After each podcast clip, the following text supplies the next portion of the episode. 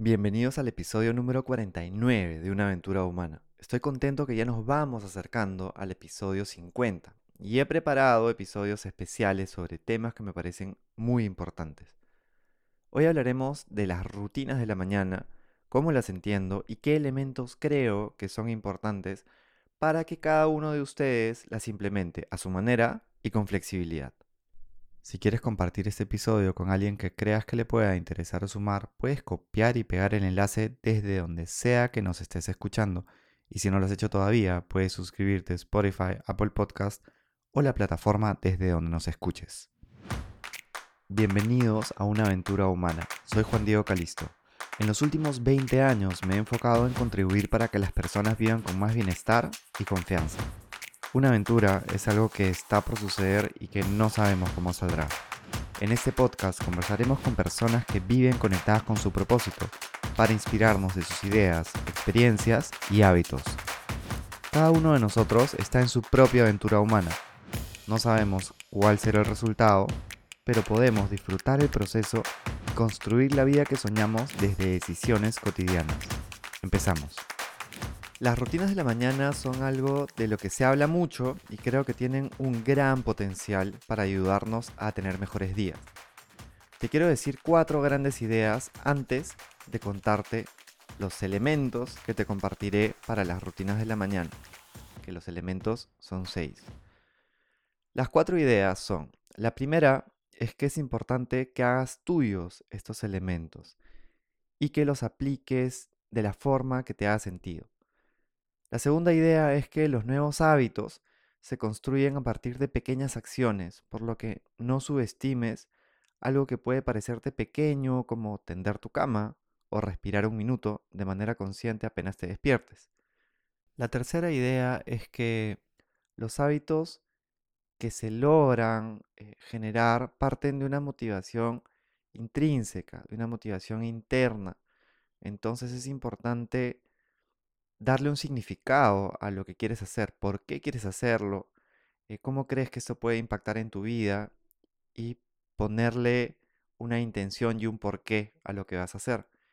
Y la cuarta y última idea es que si bien son rutinas o rituales pensados para la mañana, puedes tenerlas en mente a lo largo del día. Quizá quieres reforzar una o no te dio el tiempo en la mañana de hacerlas y las haces durante el día cuando tengas un momento. Te comparto los seis elementos que incluyo en mis rutinas de la mañana. El primero es orden. Me he dado cuenta que hacer algo para mí es también ordenar mi espacio. Recién hace unas semanas empecé a hacer mi cama. Antes la dejaba desordenada y pensaba que eso no influía y me he dado cuenta que es una forma de regalarle a mi yo del futuro una cama ordenada para dormir. Acá quisiera hablar de los rituales. Trato de que mis rutinas se conviertan en rituales. La diferencia es el significado que le encontramos a lo que estamos haciendo, el propósito de la actividad. Si, por ejemplo, escribo mis intenciones diarias, porque quiero ser una persona más consciente y poder tomar mejores decisiones durante el día y concentro mi atención e intención en esto, ya la rutina se convierte en un ritual. Los rituales tienen un significado especial para la persona que lo realiza, parten de una motivación intrínseca y pueden generar energía y disfrute. El segundo componente es calmar la mente. Empezar el día con higiene mental es clave. Eso también lo menciona John Kabat-Zinn, que es, si no es el mayor referente, es uno de los referentes principales de mindfulness en el mundo. Así como te bañas para limpiarte de los gérmenes o la suciedad física, respirar o meditar te ayudará a limpiar la mente. Ojo que no es ponerla en blanco. Ese es un mito que creo que hace daño porque nos frustramos, porque no llegamos a un momento de iluminación inmediato. Los especialistas que yo más admiro y las personas que practican esto con mayor experiencia y con una mirada más real, creo, es que no es que la vas a poner en blanco, sino que concentra tu atención en tu respiración. Como dice Kabat-Zinn, no es que mágicamente dejas de juzgar, por ejemplo, ¿no? Porque el mindfulness es prestar la atención al momento presente sin juicio, sino es ser más consciente de que podemos estar teniendo juicios, concentrarnos en nuestra respiración y tranquilizar la mente. Yo respiro, medito, a veces 5 minutos, otros 10, otros 15. Lo importante es darme un tiempo para eso, para concentrarme en mi respiración, calmar la mente, tranquilizarme. La meditación, por definición, es una práctica para calmar la mente y tener más conciencia de nosotros mismos, nuestras mentes y nuestro entorno. No necesitas nada complicado. Si te concentras en tu respiración, ya estás meditando. El tercer elemento es la gratitud e intenciones. Escribo todas las mañanas tres cosas por las cuales estoy agradecido, que podrían también, es una variación, ser cosas que me quiero agradecer a mí mismo. Por ejemplo, podría agradecer por tener salud, porque mi familia tenga salud, mis personas queridas, y también me podría agradecer invertir mi tiempo para cultivar mi bienestar y salud mental. También escribo mis intenciones para el día, qué quiero que suceda, cómo me quiero sentir y cómo quiero estar para otros. Luego de escribir mis agradecimientos e intenciones, suelo prender un incienso pensando en lo que he escrito y eso creo que ritualiza más esto eh, y también refuerza, creo, la intención. El cuarto componente es alimentación. Tomo un vaso con agua apenas me despierto, a veces es agua con limón, como algo que podría ser una fruta, avena o nueces. Y tomo café usualmente antes de mi momento creativo. También pienso qué quisiera comer a lo largo del día, cómo puedo ayudarme a sentirme mejor y tener más salud desde mi alimentación. El quinto componente es movimiento. Lo que más hago en la mañana es estirar o hacer posiciones de yoga. A veces hago ejercicio de fuerza como pesas o planchas.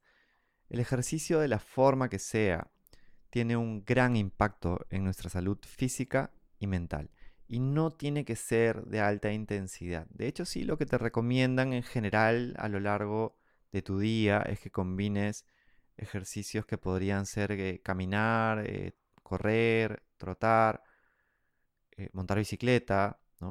Con ejercicios de fuerza que podrían ser como hacer planchas, barras, pesas, pero lo importante y lo esencial, y para mí el primer paso siempre, es que haya movimiento.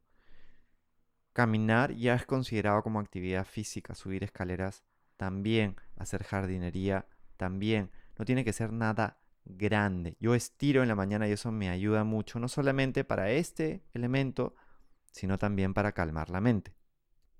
El sexto y último elemento es crear. En las mañanas mi creatividad suele estar en su pico más alto. Por eso las primeras cosas que hago en mi día buscan aprovechar esa creatividad. Creo lo que sea que tenga en mente. Podría ser escribir un libro, diseñar un proyecto, desarrollar una idea que tenga o lo que sea que pueda hacer plasmar mi creatividad en ese momento en algo específico. Espero que estos elementos te ayuden. Recuerda hacerlos tuyos y usarlos con flexibilidad. Tomar pequeñas acciones y no subestimarlas porque así se incorporan los hábitos. También es importante la motivación intrínseca. ¿Por qué quieres hacer esto? ¿Cómo crees que eso puede impactar en tu vida? ¿Qué te puede dar en un corto, mediano y largo plazo el empezar tu día con más intención contribuyendo con tu salud física y mental. Ten en mente que si no pudiste hacerlos todos en la mañana, puedes encontrar espacios durante el día para abordar estos seis elementos que según la ciencia te ayudarán a vivir con mejor salud mental y física. Y quizá te estás diciendo, pero bueno, yo no tengo mucho tiempo. Y te quiero compartir una experiencia mía para poner un poquito de perspectiva. Yo el año pasado he estado trabajando, en una universidad, he estado también escribiendo mi libro, he estado también eh, con el podcast, he estado haciendo diferentes también cosas vinculadas a Rubasunchis, a mi fundación. Entonces, ¿cómo hice? ¿no? Con tantas cosas. Bueno, lo que a mí me funcionó, que no es lo que le funciona a todos, pero fue lo que pudo resolver mi necesidad de empezar mi día con intención, fue empecé a dormirme entre 8 y 9 de la noche. Me despertaba entre 4 y 5 de la mañana. Podía hacer todo lo que quería hacer. Escribía en la mañana, mi momento creativo. Y luego empezaba mi día. No estoy diciendo que tengas que despertarte a esa hora. Tú elige la que te haga sentido. Pero lo que digo es que si le pones intención y le das la importancia a empezar tu día con un momento para ti y para tus sueños, vas a encontrar la manera. Si conoces a alguien que le podría sumar este episodio para que empiece su día con rutinas, con rituales que lo ayuden, que le hagan bien, puedes compartírselo desde donde sea que lo estés escuchando. Y si todavía no te has suscrito, puedes hacerlo desde Spotify, Apple Podcast o donde sea que nos estés escuchando. Gracias por darte ese tiempo para ti y por escucharme. Hasta pronto.